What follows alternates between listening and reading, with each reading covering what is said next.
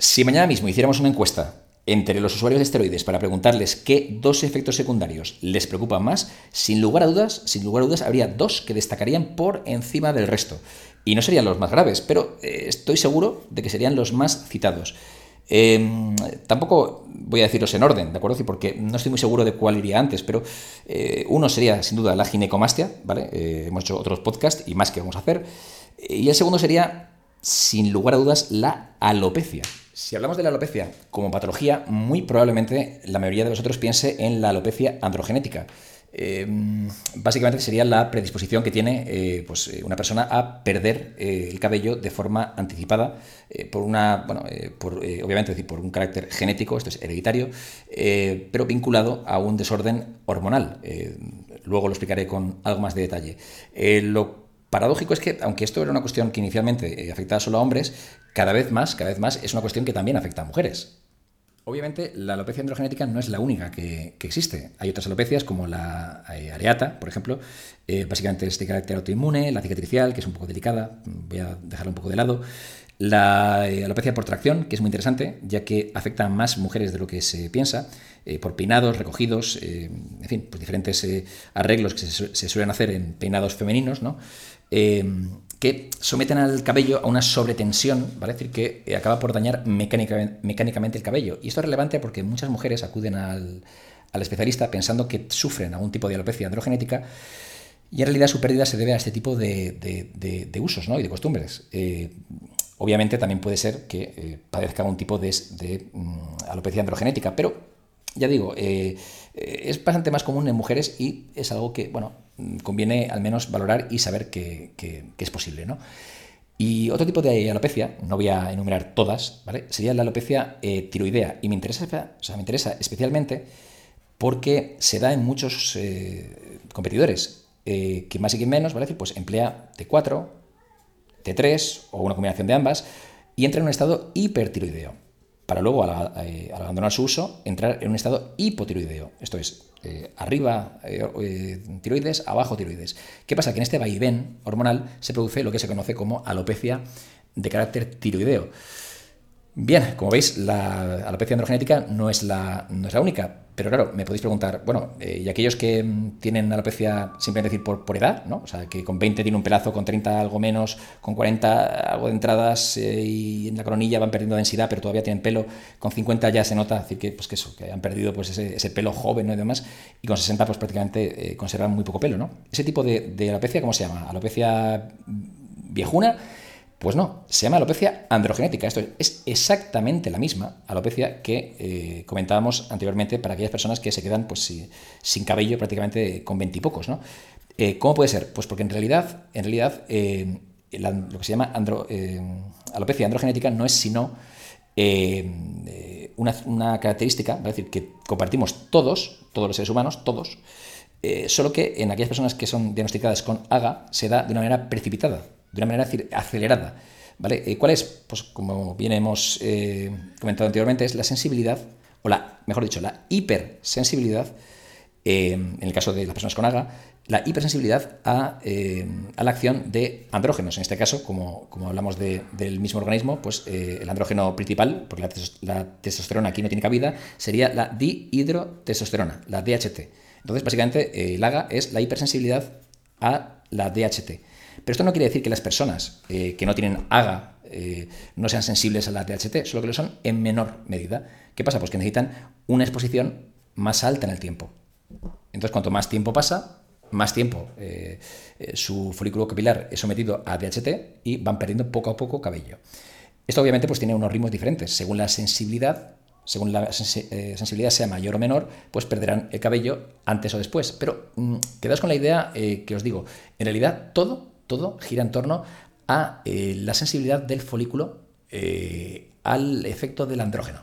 Hasta hace no mucho, la mayoría de tratamientos que teníamos contra la alopecia androgenética se centraban en el folículo piloso, eh, ya sea como el minoxidil, por ejemplo, que lo que hace es una vasodilatación pues, para que llegue riego sanguíneo, ¿vale? que llegue sangre que alimente el folículo piloso y por tanto así retrasar el efecto negativo que pueda tener la DHT o directamente afectando a la DHT reduciendo eh, la capacidad que tiene el cuerpo vía 5-alfa reductasa para producir DHT y así sobrellevar, y proteger al cabello de la acción de la misma.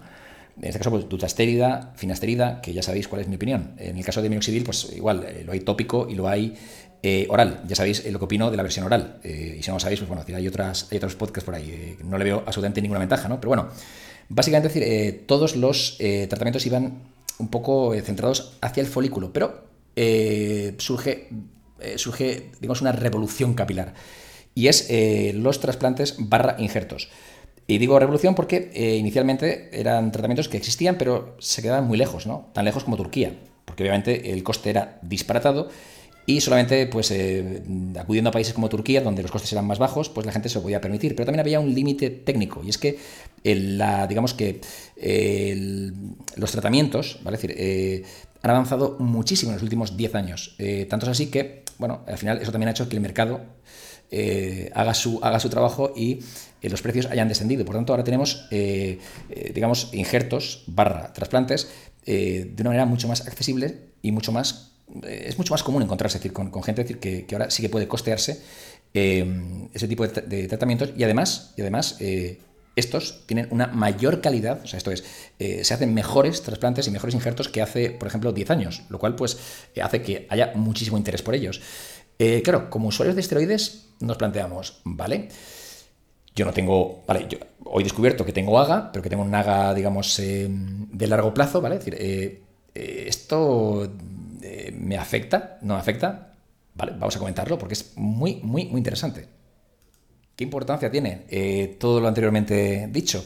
No solamente he querido hacer una pequeña introducción, ¿no? sino que además eh, es interesante desde el punto de vista eh, según el cual no hay ninguna diferencia entre aquella persona que acude al especialista para hacerse un injerto, un trasplante, con 23 años, porque tiene AGA diagnosticado, que aquella persona que, eh, pues bueno, que, acude al, eh, al, especialista pero con 43 y eh, bueno, su pérdida de densidad capilar ha sido producida por, pues por años, ¿vale? decir, obviamente por la edad y por exposición a esteroides anabólicos. Mm, todo lo que voy a decir a continuación, o sea, todo lo que voy a decir en torno al trasplante para injerto es aplicable a todo tipo de personas. Aunque hay bastantes especialistas que se resisten a distinguir de manera tan tajante entre trasplante y eh, injerto, realmente para aclararnos creo que, eh, hacer una diferenciación y una distinción pues viene bien. ¿no? El trasplante normalmente se llama al injerto de unidades foliculares, la Follicular Unit Transplantation, sin querer poner acento de Nueva York, ¿vale? Porque al final me siento más ridículo hablando inglés eh, bien que mal. En fin, la FUT, esto se suele llamar trasplante.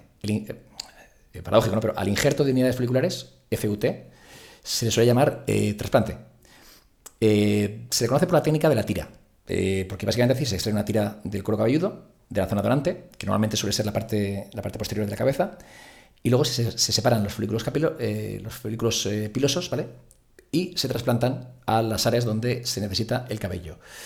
La segunda técnica, que es comúnmente injerto, es el FUE, Follicular Unit Extraction.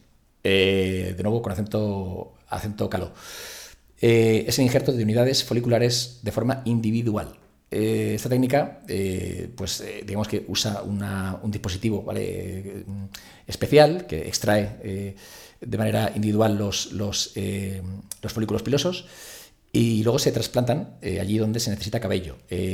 a ver, es claro, cada especialista que siga una técnica, pues defenderá una u otra, pero esta técnica es menos invasiva que la de la tira, es menos invasiva que, el trasplante porque no deja cicatriz eh, lineal en el cuero cabelludo, ¿vale? Ya aquí habrá defensores de una u otra y hay especialistas muy buenos en ambas, pero aquí ya pues eh, que sepáis que hay una gran diferencia, o sea que hay una diferencia significativa ¿no? entre, entre ambas técnicas. Algo que tienen en común tanto FUT como FUE es que en principio eh, al injertar o trasplantar directamente el folículo piloso, lo que están haciendo es trasladar todo una estructura con su ADN propio ¿vale? Eh, a una zona despoblada. ¿vale? Este, este injerto o trasplante, eh, lo que tiene interesante es que es el folículo piloso, una estructura con su propio ADN, lo que se traslada. ¿Qué sucede? Que como es una estructura viva, con ADN y con un código eh, propio, este folículo, este folículo piloso en principio tiene la capacidad, porque obviamente tiene, tiene su propia estructura de ADN, y en esa estructura de ADN está codificado que son resistentes o son altamente resistentes a la acción de la DHT.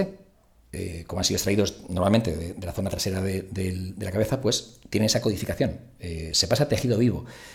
Así que a priori podríamos entender que sí, ¿de acuerdo? Es decir, que no hay eh, en principio ya que preocuparse una vez que se produce un trasplante o un injerto.